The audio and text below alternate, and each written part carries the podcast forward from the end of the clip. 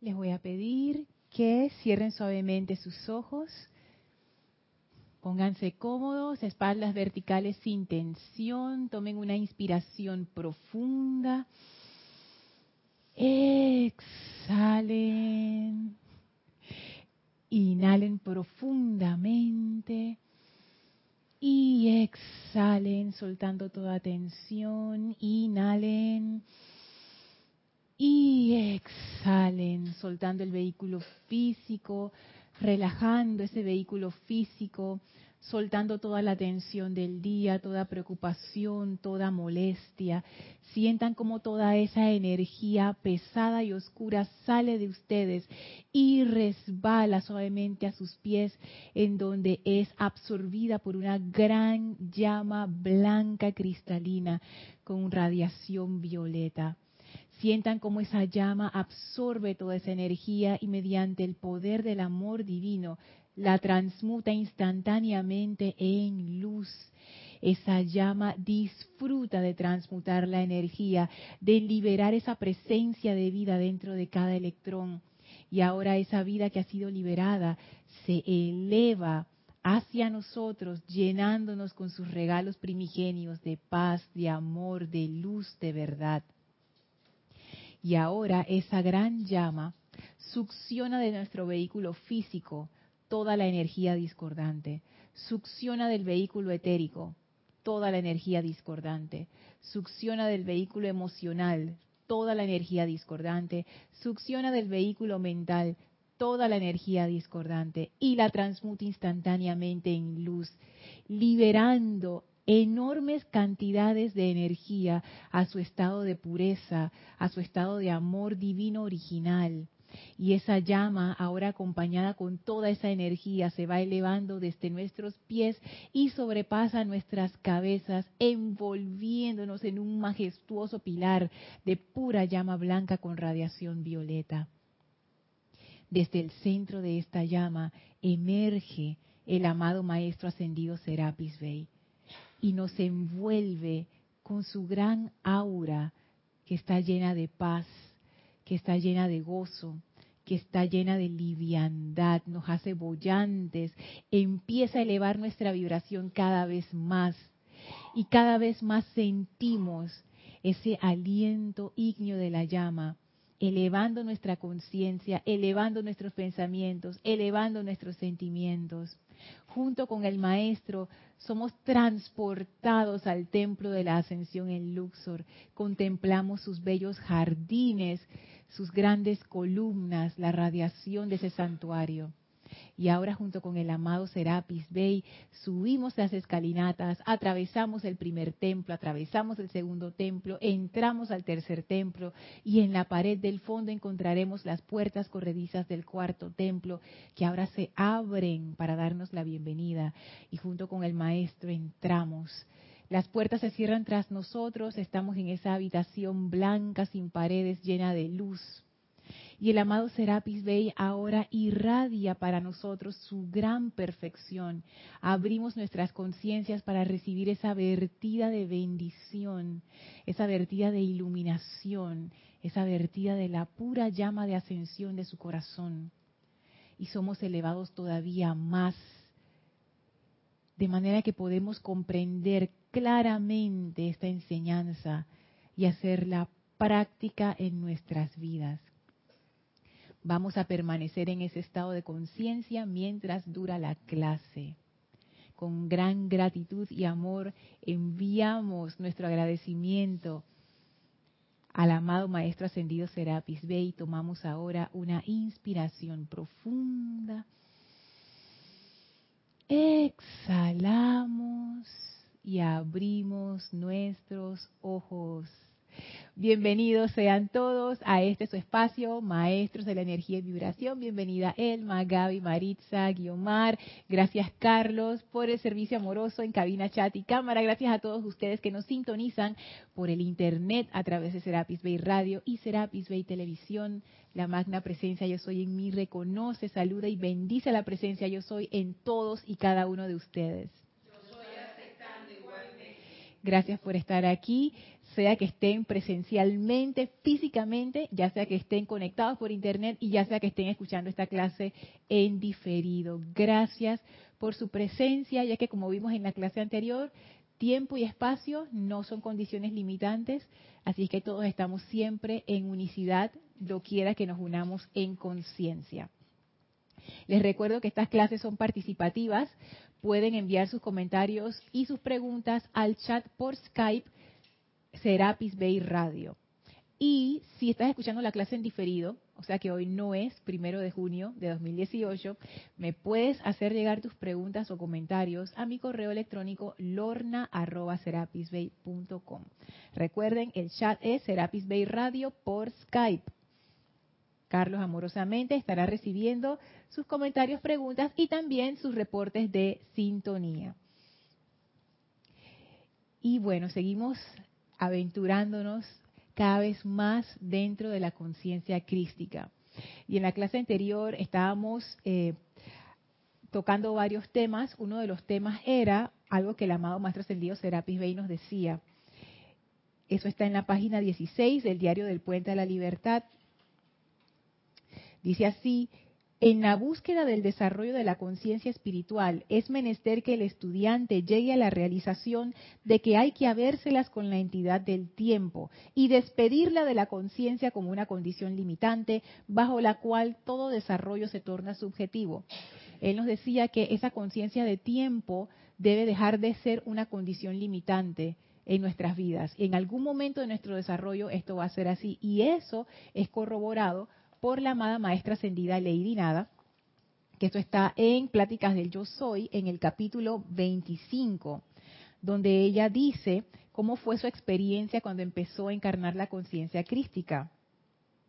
Y dice así la amada Lady Nada, mi experiencia personal ha sido que cuando me hice consciente de lo que significaba y comencé a utilizar la presencia yo soy, encontré que en breve perdí toda conciencia de espacio o tiempo. Y que todos los días, a medida que iba entrando más plenamente en esta expansión de conciencia, encontraba que todas las cosas que deseaba estaban justo a mi alcance justo bajo mi poder gobernante individual. Y con ello vino la conciencia de que el amor divino era el magno poder cohesivo que sostenía unidas y en su lugar todas las cosas y que este amor divino dentro de mí, del cual había comenzado a aprender, me hacía un magneto invencible para todo lo que mi corazón pudiera desear. Entonces ella nos dice, cuando empecé a encarnar la conciencia crística, me empecé a perder a mí me gusta cómo lo dice, perdí toda conciencia de tiempo o espacio. Entonces, cada vez que pensamos o sentimos, ay, es que yo estoy muy joven o muy vieja para hacer tal o cual cosa, estamos utilizando el tiempo como una condición limitante. Sí, Elmi. Y la otra oportunidad, ay, no puedo porque estoy ocupada. Voy otro día. Ajá. Exactamente, no puedo porque estoy ocupada. Ay, es que no tengo tiempo, es que no me alcanza el tiempo, esa soy yo. Es que no, me alcanza el tiempo. No, es que el maestro ascendido Serapis Bey dice, estás poniendo la carreta enfrente a los bueyes, o sea, estás haciendo la cosa al revés, según dicho.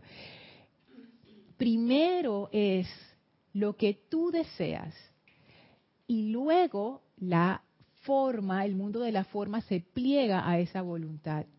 No es al revés. No es que yo veo primero lo que hay en el mundo de la forma y, y hago mi contabilidad de que si tengo tiempo, que si tengo espacio, que si tengo dinero, que si tengo no sé qué, que si tengo lo otro, y entonces después decido qué hacer. Ajá, y eso antes de pasar a Gaby, y eso es algo que los maestros nos dicen y nos dicen y nos dicen y nos dicen. Es de adentro hacia afuera. La conciencia es de adentro hacia afuera, pero nosotros insistimos a que no, de afuera hacia adentro. Entonces, Esperamos que todo esté en su lugar, en lo externo, para tomar una decisión interna. En realidad es al revés. Tú tomas la decisión interna y después se manifiesta en lo externo. Gaby. Sí, eh, también el apuro. El apuro, ajá. Ya porque después no hay tiempo. ¿Se escucha? No, se escucha. Ah, me acerco. ¿Sí?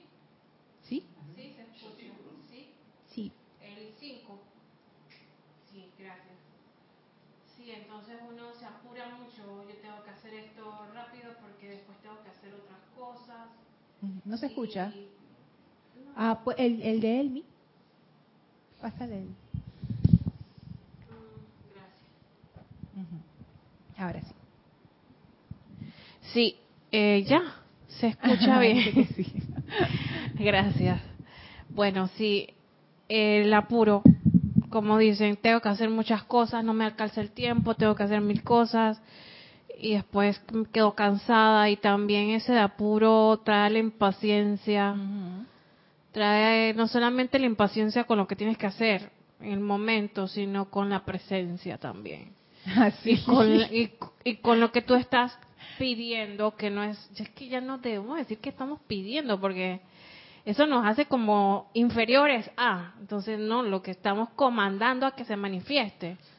Ya de eso de pedir como que, pienso como que el que pide se hace muy pequeño ante lo que él está demandando hacia la superioridad de la presencia, y eso no puede ser, si somos nosotros mismos tenemos que decir, estamos queremos que esto se manifieste, estamos comandando, comandando para que esto se manifieste. Y siento que sí, el uso del tiempo a veces mm, denota ciertas cosas más en nosotros, Sí. en nuestro carácter. También, eso del apuro es algo que a mí me encantó de un discurso del amado Maestro Ascendido San Germain y yo lo tomé como, como parte de mi práctica personal. Cada vez que yo veo que me estoy apurando, yo me acuerdo de- del discurso ese, me acuerdo que el subtítulo es El apuro, hábito peligroso. Creo que está en, el- en uno de los diarios de- del Puente de la Libertad. Entonces, cada vez que estoy, eh, me voy a acelerar, el apuro, hábito peligroso, me acuerdo. Siempre bajo las revoluciones, porque uno queda atrapado dentro de esa conciencia limitante de tiempo y espacio.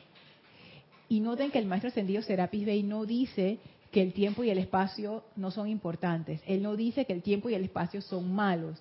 Ahora no es que la amada maestra ascendida Lady nada dice, ay, como yo perdí esa conciencia, ahora yo llego tarde a todas mis citas y, y no hago caso cuando la gente dice a la sal y no sé qué. No. Él dice, no lo vean como una condición limitante. Eso es lo que él dice. Debe dejar de ser una condición limitante. Porque tiempo y el espacio es parte de, de este mundo en el que vivimos. O sea, eso es parte de las reglas de este lugar y de este juego. O sea, eso no, eso no es que esté bien o está mal, es así. Lo que no está a nuestro favor es que nosotros veamos al tiempo como una condición limitante. Otra de las cosas que mencionaba la maestra ascendida Lady Nada que a mí me gustó bastante es que ella empezó a entrar en la conciencia de amor divino al entrar a esa conciencia crística. Y ella se empezó a dar cuenta que el amor divino era mucho más que un sentimiento. Ella lo empezó a percibir como ese magno poder cohesivo que sostenía unidas y en su lugar a todas las cosas. O sea, ella empezó a entrar en esa conciencia de amor divino como unicidad. Ella empezó a comprender lo que ese amor divino verdaderamente es y se dio cuenta que es una fuerza muy poderosa. En realidad los maestros ascendidos, ellos son maestros de amor. Y ellos lo dicen a veces en los libros, maestros de amor y sabiduría. Porque el amor es una fuerza de la cual ellos tienen esa maestría. Y yo he estado pensando todavía más en eso. Y fíjense, yo pienso que con todo lo que he leído de los maestros hasta el momento, siento que el amor es una conciencia. Ya no la veo tanto como un sentimiento, sino que el amor es una conciencia, también es una fuerza, pero siento yo que es un estado de conciencia. Y cuando tú estás en ese estado de conciencia, toda la, todo tu ser externo cambia y responde a ese estado de conciencia. Por ejemplo, yo estoy en el estado de conciencia de la separatividad, en donde impera la competencia, donde impera el juicio, la crítica, la condenación, donde impera la insatisfacción, donde impera el odio. Y entonces mis vehículos inferiores, físico, etérico, mental y emocional, responden a eso. Mis pensamientos gravitan en torno a esas energías. Mis sentimientos también. Mis memorias también. Y mi cuerpo físico refleja y somatiza todo eso. Yo antes estaba, me sentía en desacuerdo con lo que decían los maestros, porque ellos decían que, que la vejez, eso es porque ustedes están en la discordia, o que la, apariencia de enfermedad es porque ustedes están en la discordia. Yo dije, mmm, por favor. Eso es parte del proceso de la vida normal. Y además, las plantas que en qué discordia están también se enferman.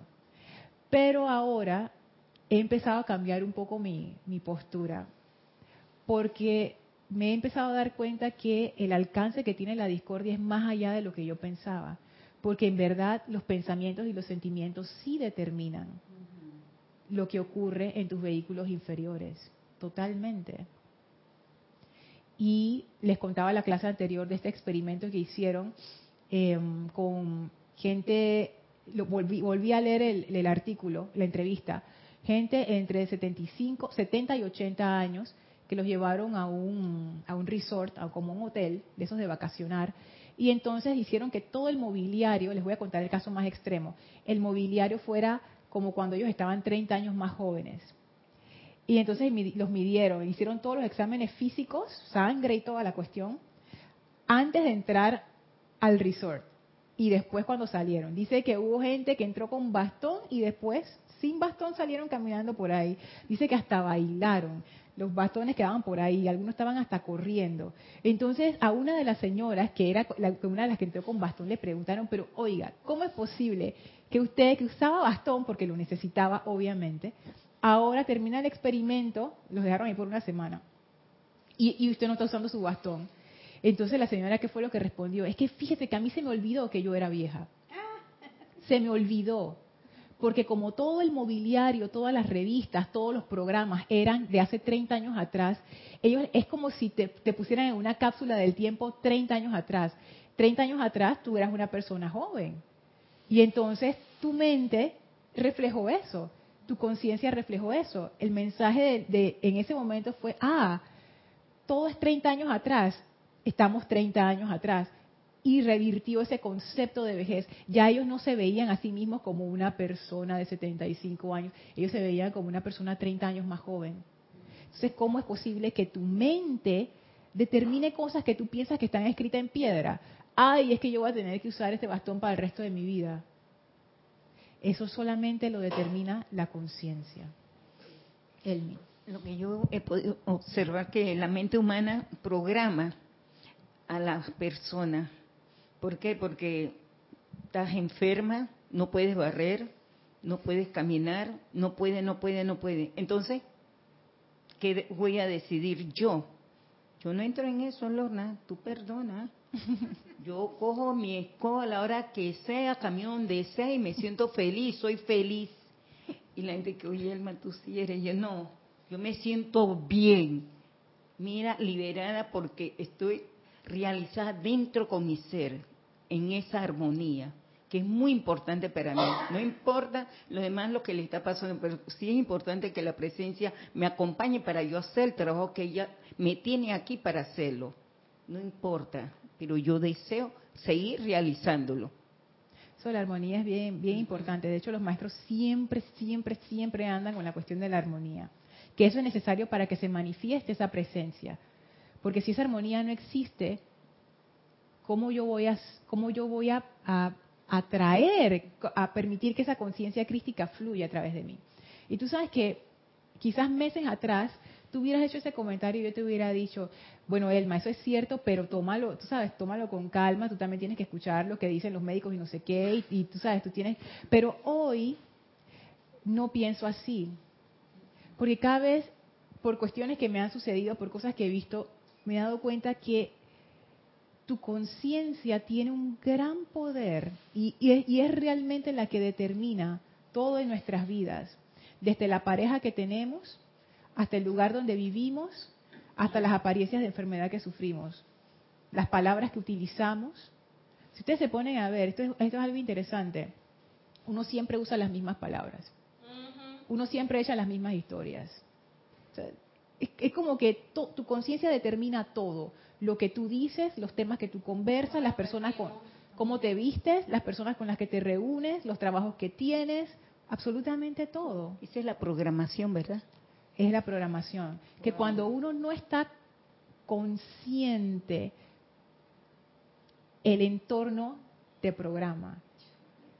¿Y cómo no va a ser así? Yo, yo pienso que es, es parte del mecanismo. Por ejemplo, cuando uno viene al mundo como un niño, como una niña, los niños tienen esa característica, no tienen ningún tipo de filtro. Lo que sea que tú le digas a un niño, ese niño se lo cree, para bien o para mal.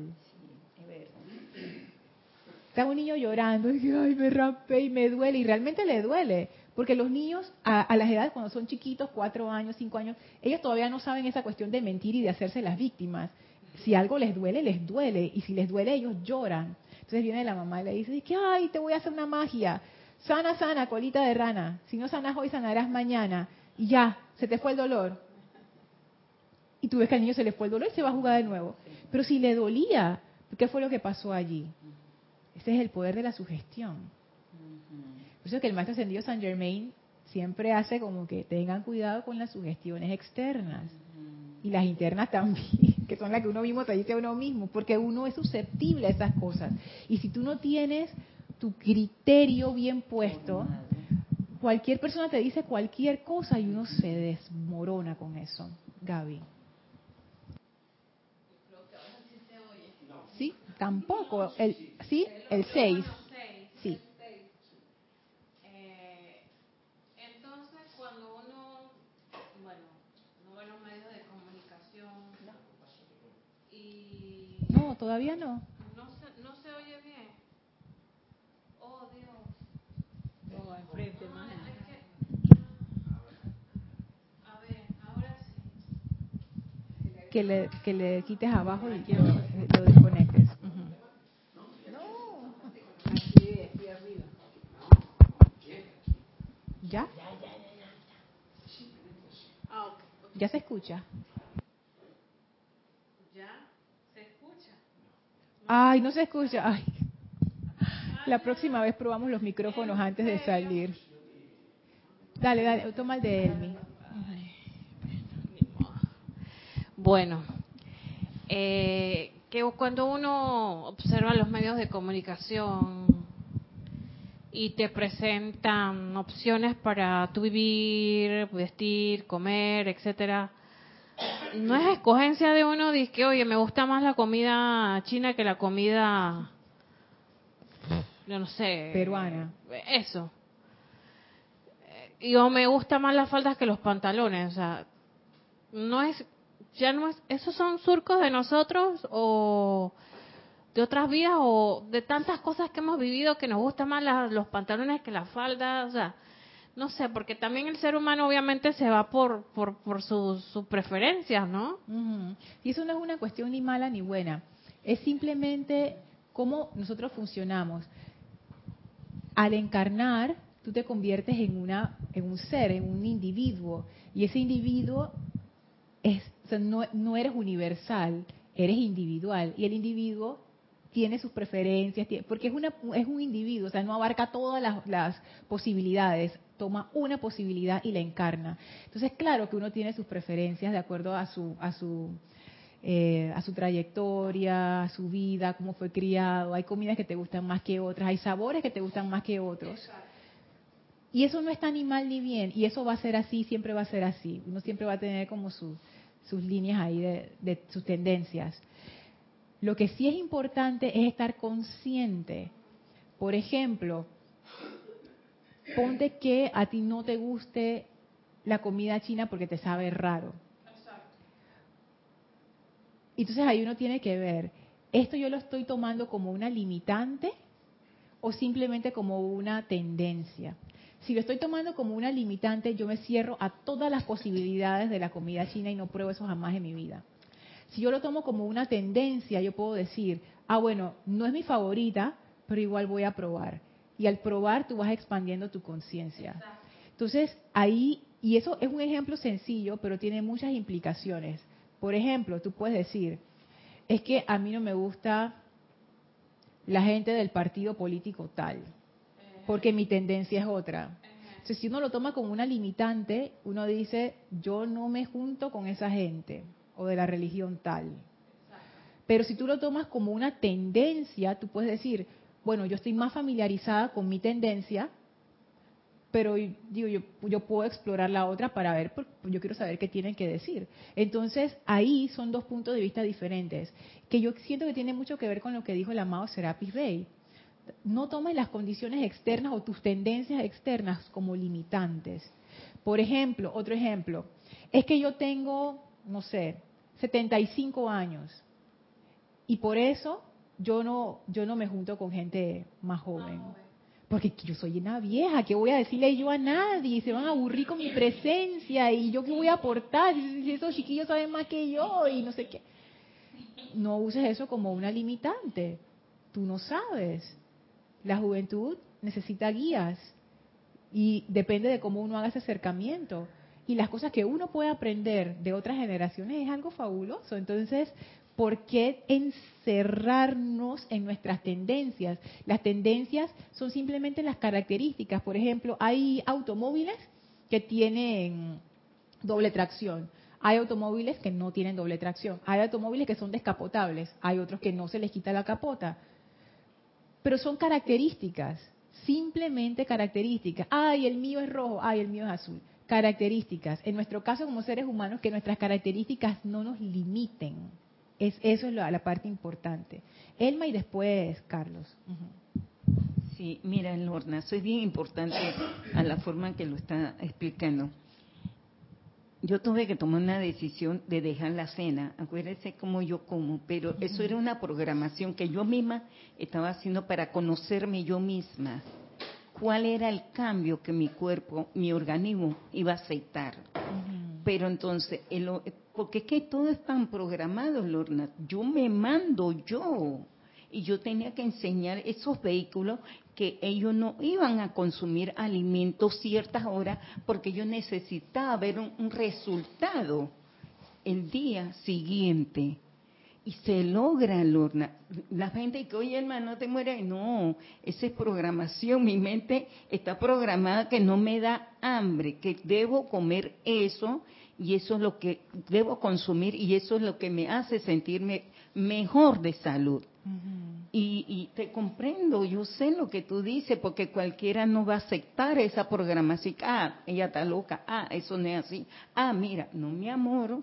Ese yo tengo ocho meses, está trabajando fuertemente conmigo misma y yo lo estoy logrando. Y mira, Lorna, yo te presento los exámenes y dije, uy, ¿esto qué? ¿Cómo esto ha cambiado? Esto está mejor. Y me siento bien, y me siento joven. qué bueno. Los exámenes de salud, por si acaso alguien está pensando que son exámenes de, algún ejercicio, algo de, de, algún curso. ¿Sabes que Eso también son programaciones, que son programaciones, son programaciones. sencillas. Por, por ejemplo, aquí en Panamá está el desayuno, el almuerzo y la cena. Hay otros países donde son cinco comidas al día por ejemplo, conocí a, un, a una persona de Argentina que ellos cenan como a las 11 de la noche, a las 10 de la noche. Pero cena, cena, o sea, esa es a la hora que ellos cenan. Aquí en Panamá la gente cena mucho más temprano. Son costumbres, son costumbres. Por ejemplo, una vez yo iba a desayunar y había pizza del día anterior. Y yo soy de esas personas que a me gusta, a mí me gusta comer pizza fría del día anterior. Porque bueno, yo sé que algunas personas pueden pensar que eso es como que guacala, a mí me gusta. Entonces yo saco mi pedazo de pizza para desayunar y la persona con la que estaba dice, ¡Ah! ¿tú vas a comer pizza? Y dije, sí, pero si no es el almuerzo. ¡Ay, qué risa que me dio! Mira tú, estamos tan condicionados. Ay, es que yo solamente tomo café en la mañana, porque es el desayuno. ¿Quién dice, oye? Tú puedes tomar café en cualquier momento del día. Tú puedes comer pizza en cualquier momento del día. Tú puedes comer lo que sea en cualquier momento del día. No tiene por qué ser en este momento. Esos son costumbres. Carlos, te ríes. Eh, sí, tengo que reportarte primero eh, sintonía de los que están también escuchando todo lo que aquí pasa. A ver. Entre ellas está la más cercana, Alejandra Villagra de Córdoba, Ah. Olivia Magaña, que tiene un comentario que haré más tarde. Ajá. Flor Narciso Nayagüe de Puerto Rico. Elizabeth Aquino de San Carlos, Uruguay. Yari Vega de Aguilas Cumbres de Panamá. Valentina de la Vega de las Españas lejanas. Leticia López de Dallas, Tesa. Y Livia Monber de Uruguay que reportan sintonías, saludan y están atentos a la clase. Dios te bendice. y las chicas no bendicen. Bendiciones. bendiciones, bendiciones. Bendiciones. Bendiciones, muchísimas gracias por reportar sintonía. Y ahora tenemos un comentario de Olivia Magaña de Guadalajara. que Dice, bendiciones Lorna y hermanos. Bendiciones. Bendiciones. Lorna, lo que nos comentas del experimento con las personas mayores me impacta mucho y caigo en cuenta de la importancia de recordar la ley eterna de la vida. Lo que piensas y sientes, eso atraes a la forma porque eres una conciencia. Entonces me pregunto cada minuto, Olivia, ¿qué es lo que tú quieres? Y ahí me toca la responsabilidad de elegir si sufro o aprendo. Gracias. Así mismo es, Oli. ¿Cuántas cosas no son tendencias que uno piensa que son limitantes? Yo también me estoy haciendo esa pregunta mucho, mucho últimamente. ¿Cuántas cosas uno piensa, no, es que esto es así? Y eso no es así. Es una tendencia, no es una limitante. Entonces, esa, tener eso claro. Y también pienso yo la motivación por la que uno hace las cosas, porque hay, costumbres o sugestiones que te llevan a hacer las cosas con una motivación incorrecta. Por ejemplo, imagínate que una persona diga, yo voy a cambiar mi estilo de alimentación, voy a hacer ejercicio, voy a hacer lo otro, pero en realidad la motivación es, tengo miedo a envejecer. ¿Qué yo estoy atrayendo en ese caso? Justo por lo que acabas de decir, Oli, de la ley eterna de la vida, lo que piensas y sientes, eso traes a la forma. Aunque no pareciera desde afuera, lo que está detrás de eso es miedo. Miedo a una condición que uno piensa que es una limitante. Entonces, el cuestionamiento va todavía más profundo. Lo que yo estoy haciendo, ¿por qué lo estoy haciendo? ¿Lo estoy haciendo por miedo? ¿Lo estoy haciendo porque estoy pienso que estoy frente a una limitación? ¿O lo estoy haciendo porque lo quiero hacer?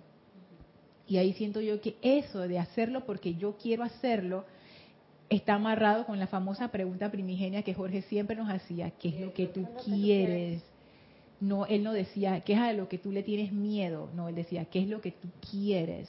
O sea, lo que yo verdaderamente deseo.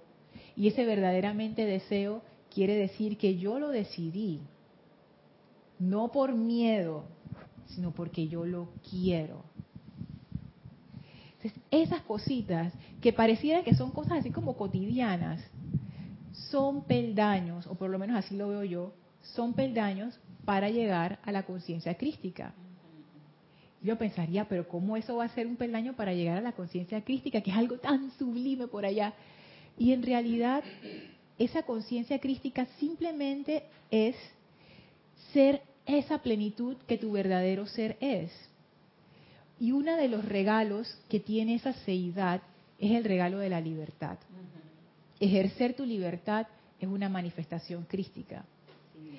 Y yo pensaba que yo ejercía mi libertad, ahora tengo otra idea. Y estas son cosas mías, estas son ideas que a mí se me ocurren, no, eso no está escrito en ningún lado, así que tómenlo con cuidado. O sea, no hay que, ay, Lorna dijo esto y esto es verdad, eso no es así, eso es simplemente cosas que comparto. Yo antes pensaba, dije, ah, mi libre albedrío que yo lo estoy ejerciendo. Pero haciendo ese análisis que decía Olivia, me di cuenta que muchas de las cosas que yo hacía eran por miedo o porque me dijeron o porque estaba sugestionada o porque lo veía como una limitante. Entonces realmente ese libre albedrío no era tal. Estaba ahí también metida dentro de lo que decía el maestro, viendo estas condiciones como limitaciones. Pienso yo que cuando uno empieza a hacer esa transición a la conciencia crística, eso no es una transición que ocurre sin que tú te des cuenta. Pienso yo que esa es una transición que ocurre y tú tomas cada paso y tú eres consciente de cada paso, porque tú estás saliendo de la inconsciencia hacia un sitio donde tú tienes más claridad de lo que estás haciendo y cómo estás dirigiendo tu energía. Y desea hacerlo. Totalmente, deseo hacerlo, exactamente. Cuando nosotros tenemos, eh, cuando estamos haciendo esa transición a la conciencia superior, siento yo que uno ha de hacer lo que hace el amado Maestro Ascendido Serapis Bey, que es ascender. Que eso es otra cosa que me quedé de la clase anterior. Que no es que uno pasivamente se siente en una posición de lodo y espera que la conciencia crística te caiga encima, así como los rayos de la luz del sol. Esto es una búsqueda activa, esto es, esto es una elevación activa. Tú subes para hacerte uno con esa conciencia. La conciencia crítica no baja, tú subes. Y eso a mí me dejó pensando bastante y, y de cierta forma me impactó. Porque, ¿qué significa decir yo subo? ¿Qué, qué significa para ustedes eso? A ver, Gaby. El- sirva. el- agarra el de, el de él más. dire- Nada. A ver. Hola, hola. Ahora sí.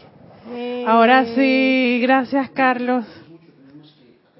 Sí, ahí, suavecito. Ya, él, mira. Fíjate que mucha gente que conoce estos principios nos habla de vibrar con lo que tú deseas que se manifieste. Ajá. Entonces, si vibras con las personas que te rodean, o sea, te vives con tu familia y tal, entonces todo el mundo dice cosas, hace cosas y tú las agarras como que fueran tuyas, porque estás un poco débil en tu identidad, pienso yo. No estás vibrando, mira, mira, yo te, yo quiero ese carro y uno de tontones que yo quiero ese carro. Ay, mijita, ese carro está muy está muy lejos de tu de tu alcance. O esto está muy lejos. Ay, mira, es que yo no sé qué. Uno tiene que callarse la boca y ser. Así mismo. Eso, eso mismo. Eso mismo. ¿Y qué implica callarse la boca? ¿Qué significa eso? Silenciar, silenciar esos eh, los los los yo digo los enanitos. Es que uno es Blancanieves y los demás son la presencia es Blancanieves y los demás son los enanitos. Entonces tienes que callar tu enanito mental y tu enanito emocional y muchas veces el enanito etérico para que esa Blancanieves, esa presencia se eleve sobre eso. Porque entonces, y te vibres realmente, vibres con esa presencia, seas uno.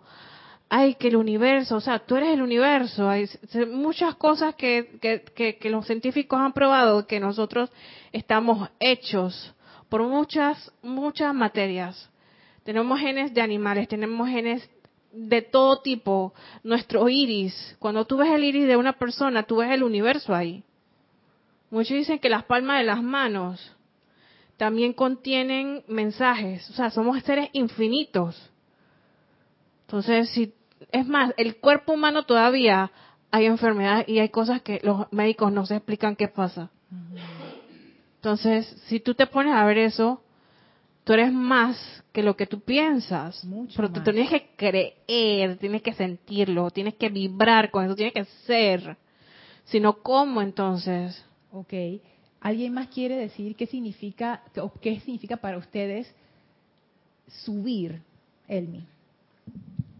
Para mí subir es dar ese sentimiento, siempre te digo, de amor y gratitud y saber que no estoy sola. Tengo una fuerza divina que está encima de mí y estoy en una situación que me comunico con ella siempre para que ella se manifieste en mí y yo hacia ella. Dale un sentimiento, dale todo mi gratitud y reconocer que ella es todo en mi vida. No importa el contorno, solamente ella y vivir para ella y después el contorno. Vivir para ella, porque si yo no vivo para la presencia, la presencia me está dando todo y yo no estoy reconociendo ese sentimiento de amor y gratitud de la presencia. Entonces yo vivo para ella para devolverle lo que ella me está dando. Ujú. Ok, Guiomar. Ve, Lorna, para mí subir es el proceso de alcanzar esa conciencia crística. Pero mi gran interrogante es que, o vamos a decir, la gran dificultad es la parte emocional del ser humano, que es lo que le impide o lo que le dificulta alcanzar o subir más de lo o subir pues a, a lograr la conciencia plena crística, unirse. Eh, tengo entendido que el, el Espíritu Santo, o cuando baja el Espíritu Santo hacia, hacia nosotros, es porque ya viene, es, es la purificación ya total de esta parte emocional. Entonces, creo que, que esta es la parte que nos, que nos corresponde más trabajar, la parte emocional para poder subir y que es la que está en donde estamos atascados, en donde involucra más todos nuestros los demás cuerpos. Entonces, eh, podemos hablar y hablar y conversar sobre esto, pero creo que, que, no sé qué, qué, opinas tú, si nos puedes dar un poquito más de, luz en esto. Esta parte emocional está trabándonos, está atascando, está... ¿cómo, eh, ¿Qué lugar ocupa en este proceso? Sabes que ahí yo lo veo, gracias por sus respuestas. Mari, ¿tú querías decir algo o no? Antes de, sí, solo que eh, quería comentar por lo que yo eh, siento. ¿De qué subir? De qué subir para mí es cuando tú te elevas, en, como dice una en conciencia, cuando lees un, eh, eh, ¿cómo se dice esto? adoraciones, cuando haces una mm. adoración a Dios. Y este también que elevas tu conciencia de cuando te pones en la meditación. Allí es donde uno, yo no sé, yo para mí como ser humano, como todo, como estudiante, elevar esa conciencia hacia arriba. Y eso es lo que cuando ya tú estás nuevamente acá, eh, como dice uno acá dentro de todo, pues te sientes como algo diferente, algo más amor, con mucho más amor, pues entonces por esa razón yo siento ese cambio cuando mi conciencia se eleva ya sea en meditación o que también diga una adoración y hasta un decreto también, inclusive hasta el canto tú sientes esa elevación. Sí, claro. Gracias, Mari. Tú sabes que lo que lo que has dicho está muy relacionado con lo que preguntó Guiomar. Fíjate que hay dos hay como dos vistas de esto. Dos vistas significa cuando tú ves una cosa de un lado y lo ves de otro lado. O sea, es la misma cuestión, pero visto de dos lados diferentes. Una de las vistas es la de la purificación. Es cierto, si yo tengo hábitos emocionales tóxicos, digo, eso, eso, eso no solamente te atasca a no entrar a la conciencia crítica, atasca toda tu vida. Porque nadie quiere estar con alguien tóxico emocionalmente. Es, es dice Gaby, no que eso es terrible. Entonces, es, es te, afecta en todo, o sea, no solamente en la conciencia crítica, sino en todo, y eso es correcto. Otra vista de esto es que esa, ese estado del cuerpo emocional responde a la conciencia del individuo en ese momento. Mi cuerpo emocional responde a mi estado de conciencia. Si yo estoy en el estado de conciencia de separatividad, mi cuerpo emocional responde a ese estado de conciencia. Entonces tiene los sentimientos de ese estado de conciencia. Y esos son los que más fácil se manifiestan. Entonces yo le ladro a la gente, le pego emocionalmente al otro y ando haciendo mis diabluras por ahí. Sin embargo, si yo subo, elevo mi conciencia, como decía Maritza, y ahora vamos a hablar un poquito más, aterrizar eso que es, aunque no sea permanente, por eso me gustó tu ejemplo, aunque no sea permanente, hiciste, te sentías mal, hiciste una adoración, o hiciste un canto, o te sentaste a meditar. Elevaste tu conciencia, tu atención dejó de estar en la conciencia del me hicieron y la víctima y no sé qué, y subiste, subiste. Incluso cuando tú bajas de allí, tú todavía te llevas algo, ese algo que te, que te hace que el corazón esté calientito, y te hace menos propenso a soltar la toxicidad de siempre. Eso poco a poco te va subiendo a la conciencia crística. Subir, ¿qué significa? Para verlo así bien, como bien tangible, imaginémonos que tenemos dos bandas. La banda de abajo es la conciencia de separatividad. La banda de arriba es la conciencia de amor. ¿Qué es amor? Vamos a poner cuatro elementos para que sea amor. Si cumple con esos cuatro, podemos decir que estamos en conciencia de amor. Primero, ausencia de crítica, juicio y condenación. Segundo, amabilidad. Tercero, deseo de comprender. Cuarto, buena voluntad. Si tengo esas cuatro, estoy en la conciencia de amor, pudiéramos decir, para como ponerlo en términos que la mente concreta pueda entender. si mis pensamientos se originan desde esa conciencia, yo estoy subiendo. Porque de dónde se originan mis pensamientos, de dónde se originan mis sentimientos, de la conciencia en la que yo estoy.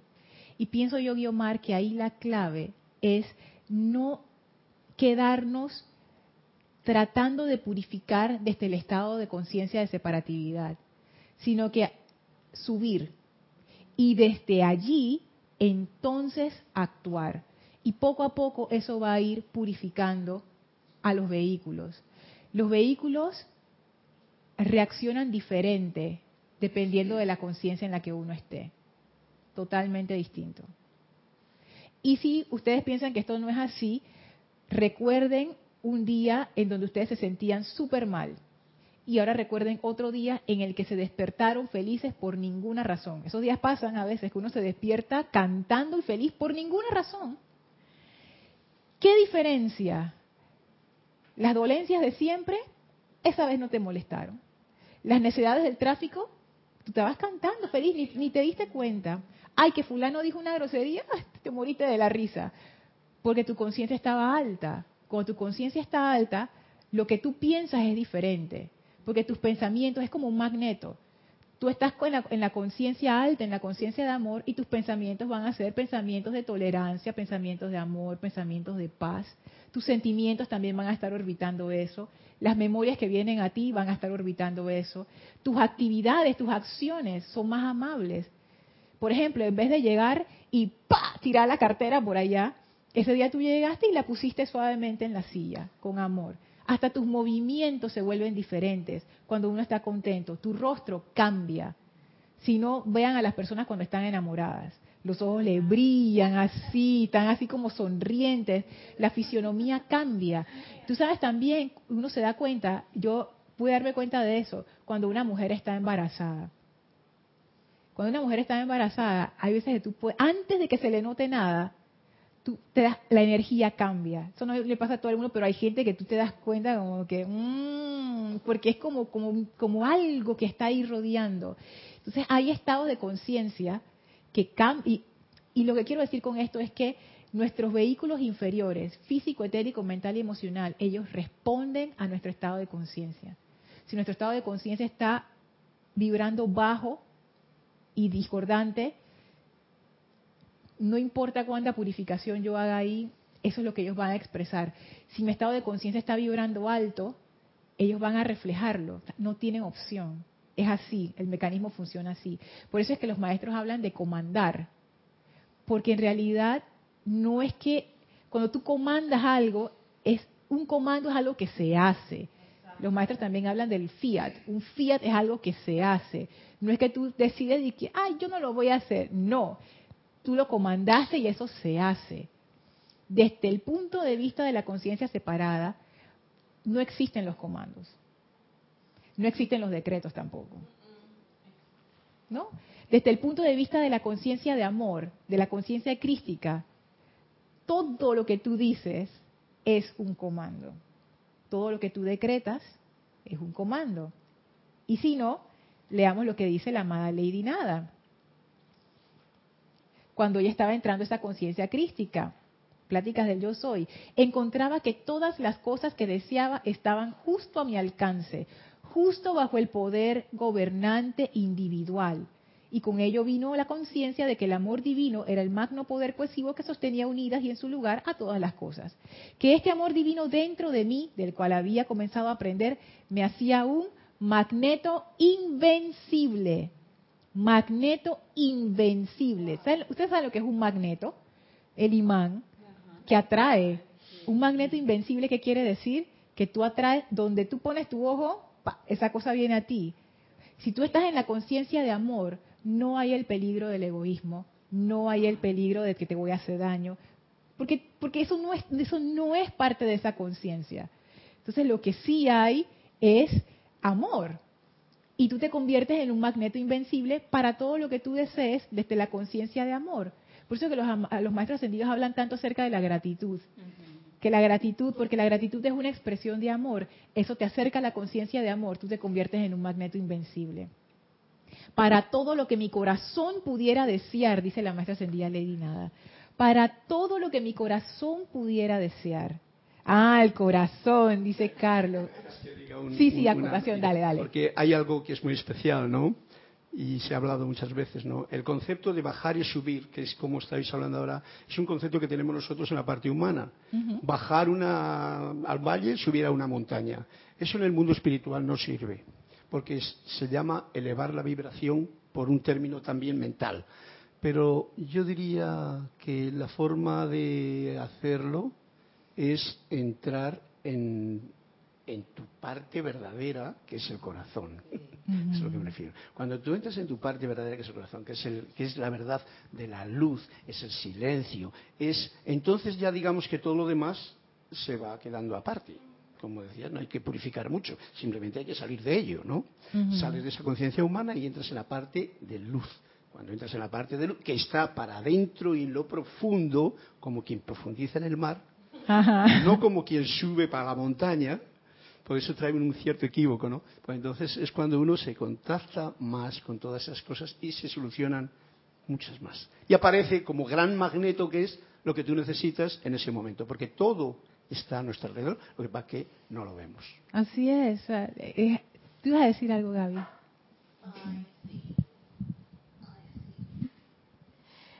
Sí, eh, es como tú dices, cuando tú estás con la presencia conectada, tú comandas, tú no pides, porque el pedir, ay, yo soy tan chiquitito, yo no me lo merezco, yo soy un pecador. Y yo necesito esto, por favor, si me lo puedes dar humildemente, humildemente. O sea, ahí tú, ¿qué estás haciendo? Si ya los maestros han dicho, usted no es ningún pobrecito, usted tiene que levantarse, si algo pasa, eh, invocar la llama violeta, seguir, perdonarte a ti mismo, perdonar a lo que sea que te sientas mal o que te haya hecho algún tipo de, de daño. ¿Sabes que Eso que estás diciendo me pone a pensar. Ahora fíjate que lo estoy pensando. Que tú nada más puedes hacer eso en, en la conciencia de amor.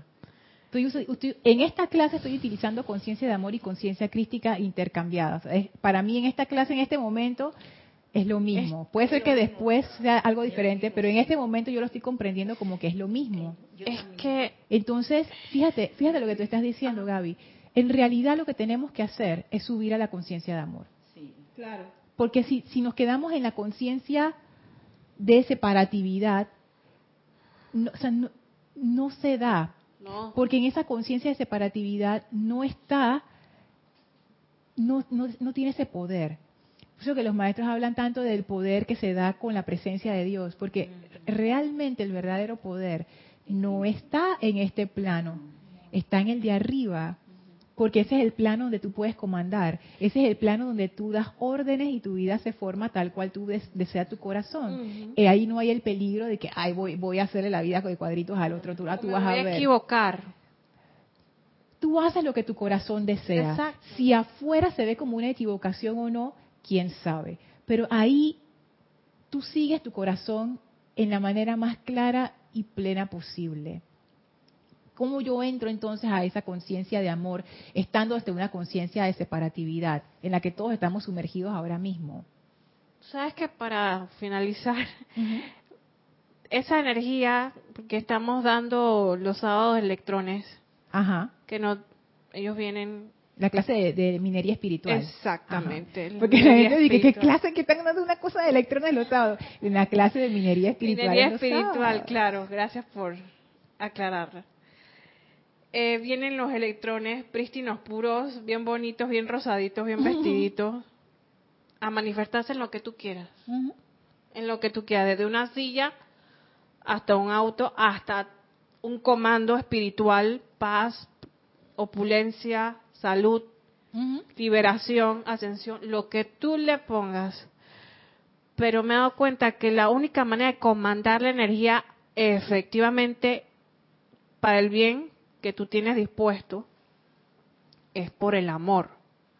Si tú no tienes amor, tú esos electrones se te van a teñir así, se van a poner todo y que enmascarado así con tu capa negra y se van a manifestar en todo lo que no era lo que tú pens- lo que tú querías. Entonces el amor es lo que comanda realmente esa energía. Si no, no te vistas que no vas. Realmente para comandar verdaderamente, sí, pienso yo que desde la conciencia de amor. ¿Cómo yo hago entonces desde la conciencia separada para entrar esa conciencia de amor? Elmi. Yo, por mi propia experiencia, Lourdes, sencillo, la gratitud en todo momento, pensando, caminando, viendo el vestido, viendo, reconociendo que esa es una oportunidad que la vida me brinda. Y en esa gratitud me manejo y, y he podido elevar más mi conciencia, he madurado más, porque estoy conviviendo con esa presencia. Súper. Sí. Guiomar. Tú decías la clase pasada que nosotros pasábamos ese velo, de hecho cuando lo tocábamos no volvíamos a ser los mismos. Entonces yo te decía en la clase pasada que sí, que, que llegábamos, lo tocábamos y que podíamos hacerlo varias veces. Y creo que eso es lo que pasa hasta que nos mantenemos Ajá.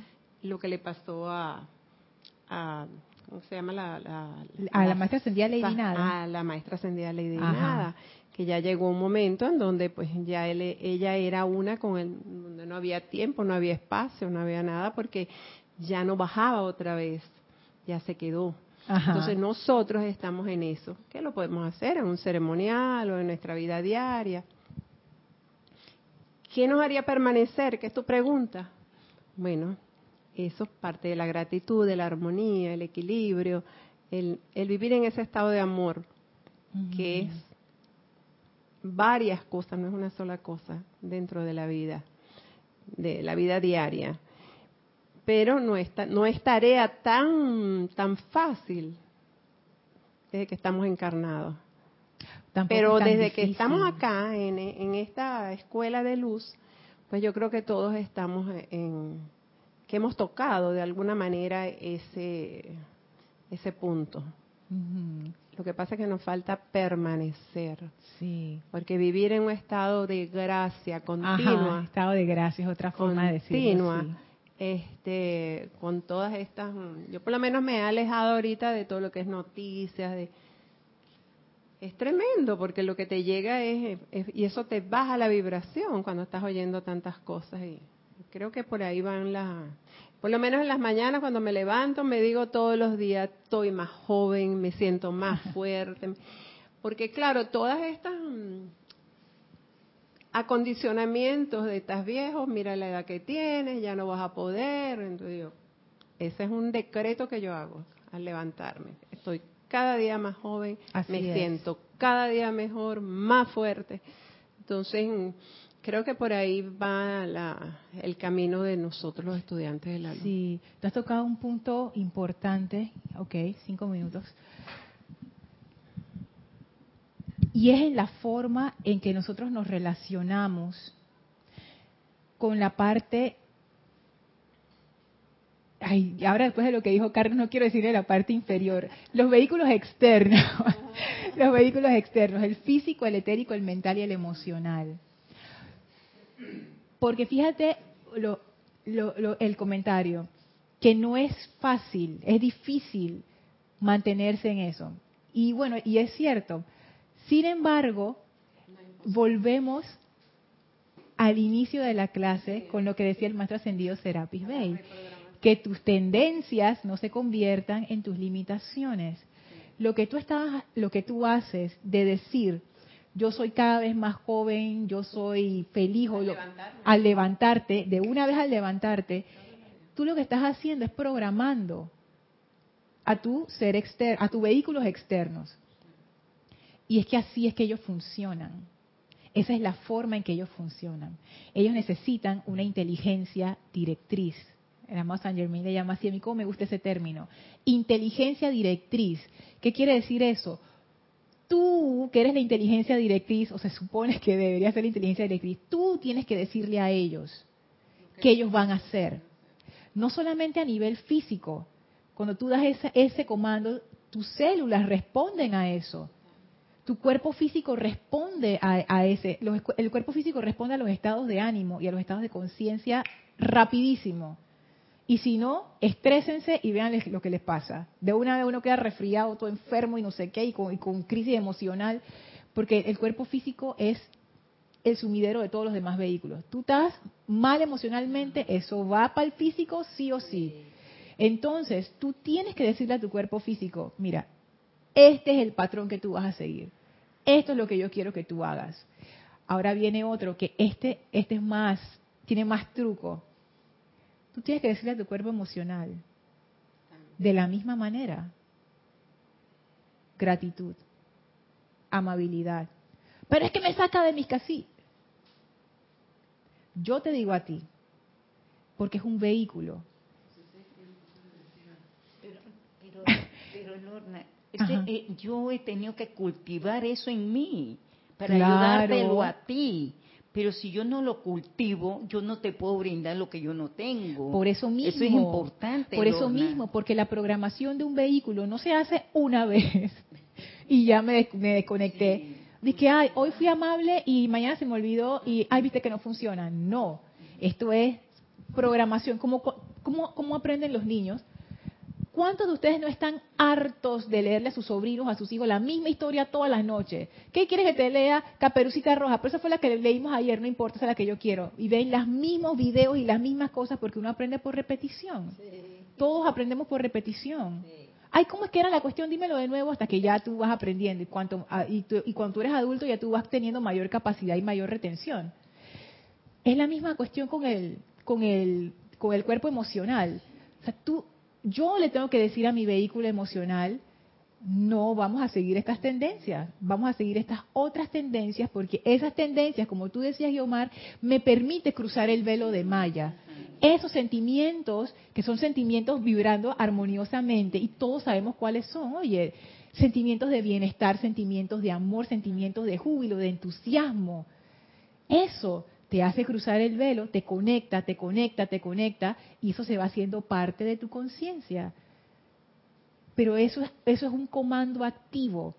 Yo le digo a mi cuerpo emocional qué va a experimentar. Yo no espero que mi cuerpo emocional me diga a mí lo que él quiere hacer. No, yo le digo a él, ay, es que agarré una rabia. No, estoy sintiendo rabia. Nos vamos por el amor. Y haz la transmutación, sube la conciencia, no lo hagas desde el mismo nivel, sube de conciencia. Pero ¿cómo yo voy a subir de conciencia si me está llevando todos los diablos?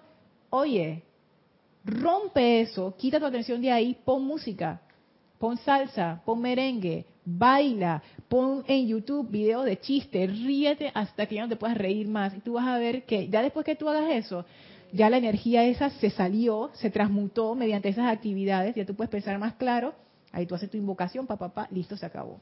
Todo cambia. Sí, Yomar. No, no, era lo que estabas diciendo, justo lo que estabas diciendo, eh, que, porque la parte emocional me llama mucho la atención y por eso lo mencionaba y tú lo, tú lo tocaste muy bien. Eh, es, la parte que frena muchas veces y me he dado cuenta que eh, lo que no hay que perder la capacidad de amar. Porque tú puedes tener rabia con alguna persona porque, bueno, te rebosó o sencillamente es insoportable o lo que sea pero no perder la capacidad de amar, porque ahí es donde ya estamos perdiendo la batalla. o sea, lo, la amas o lo amas o amas la situación o lo que sea. Te puede dar rabia o te puede desbordar, como decías tú. Pero me he dado cuenta y lo he experimentado, ya va, ¿qué está pasando? que Pero amo, independientemente de la situación.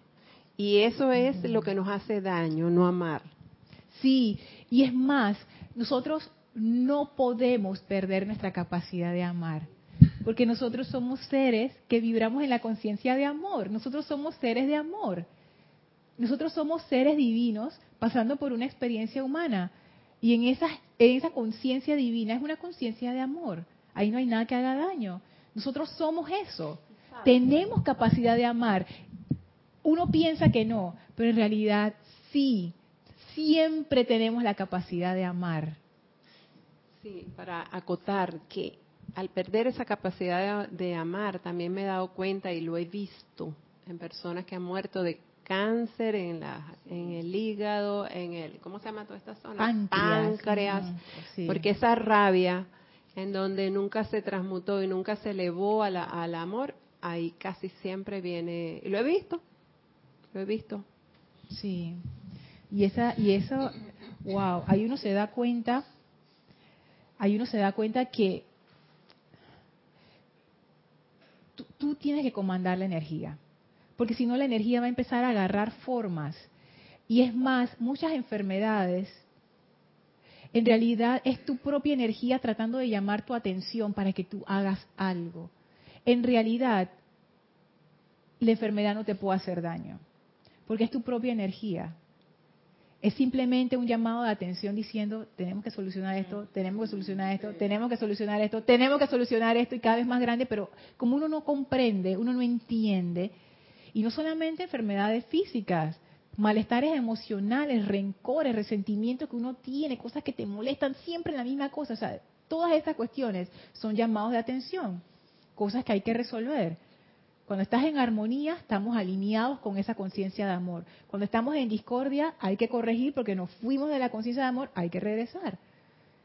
Pero es, es realmente, no es difícil entrar a la conciencia crística, me doy cuenta. Difícil no es la palabra, es simplemente un tema de decisión. ¿Qué es lo que yo quiero? Y entrenar, entrenar, entrenar. Es hasta algo, hasta, diría hasta, hasta mecánico en cierta manera. Porque cada vez que te vas por la tendencia de la ira o del enojo o del odio, no, vámonos por acá, vámonos por acá, vámonos por acá. Va a llegar un momento, más rápido de lo que uno cree, que ya esos sentimientos no se van a manifestar. Es como los niños que están llorando los juguetes que no nos vean acá. Lo vas a llevar a entretenerse a otro lado. Ajá, eso es lo que uno hace con los niños, lo entretiene con otra cosa. Haz lo mismo con tus vehículos. No olvidar que uno es el que comanda su energía, pero ese comando solo viene de esa conciencia de amor. Solo puede venir de allí, porque la conciencia inferior no tiene ese poder. La conciencia inferior está sometida a las mismas reglas de la energía. Carlos, ¿tú tenías algo ahí? No, ok, bueno.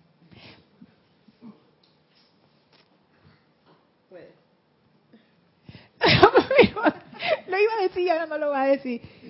¿Por qué no lo vas a decir? Que lo diga. Dilo, dilo. ¿Quién, quién sabe? Esas cosas hay que decirlas. Ay, dice que no se acuerda. Sí, eh, podría ser, eh, a saber si viene, el asunto... Eh, No me acuerdo. No te acuerdas. Bueno, será para la próxima vez. Vamos a despedirnos entonces del maestro. Les voy a pedir que cierren sus ojos, visualícense frente al maestro ascendido Serapis Bey.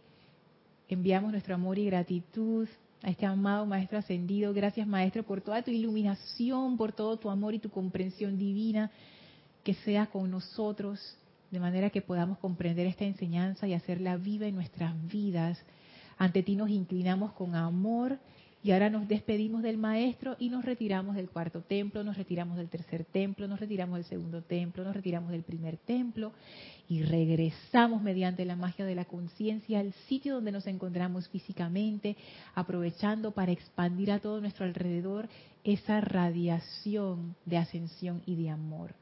Tomamos ahora una inspiración profunda, exhalamos y abrimos nuestros ojos. Muchísimas gracias por sus comentarios, gracias por habernos acompañado. Yo soy Lorna Sánchez, esto fue Maestros de la Energía y Vibración y deseo para todos ustedes mil bendiciones. Muchas gracias.